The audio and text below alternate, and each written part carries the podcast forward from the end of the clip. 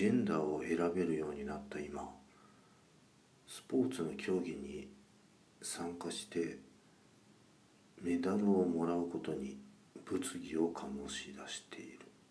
そんな渦中の人になっているのがリア・トーマスさん。という話をさっきライブしました。